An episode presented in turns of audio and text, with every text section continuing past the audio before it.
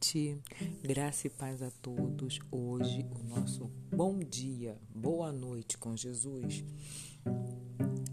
Eu vou falar sobre o Salmo 123. A ti levanto os meus olhos, ó tu que habitas no céu. Contemplai com os olhos dos servos, olha para a mão dos seus mestres e com os olhos de uma donzela para a mão da sua senhora. Assim, os nossos olhos esperam pelo Senhor nosso Deus, até que Ele tenha misericórdia de nós. Tem misericórdia de nós, ó Senhor, tem misericórdia de nós, porque estamos demasiadamente preenchidos pelo desprezo. A nossa alma está demasiadamente preenchida pela zombaria daqueles que estão à vontade e do desprezo dos orgulhosos. Aqui o salmista descreve sua angústia causada pela humilhação daqueles que lhe oprimem. Contudo, devemos ficar atentos.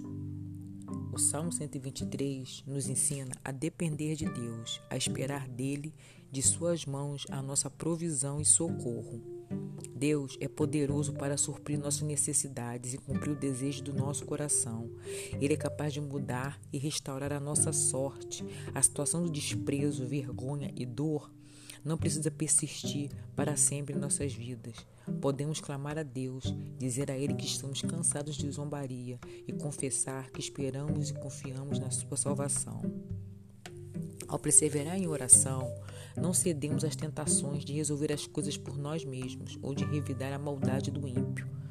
Diante do trono de Deus, podemos derramar nossa alma e esperar o socorro do Senhor, porque em breve Ele virá. Todos uma boa noite. Amém. Com amor, Patrícia Machado.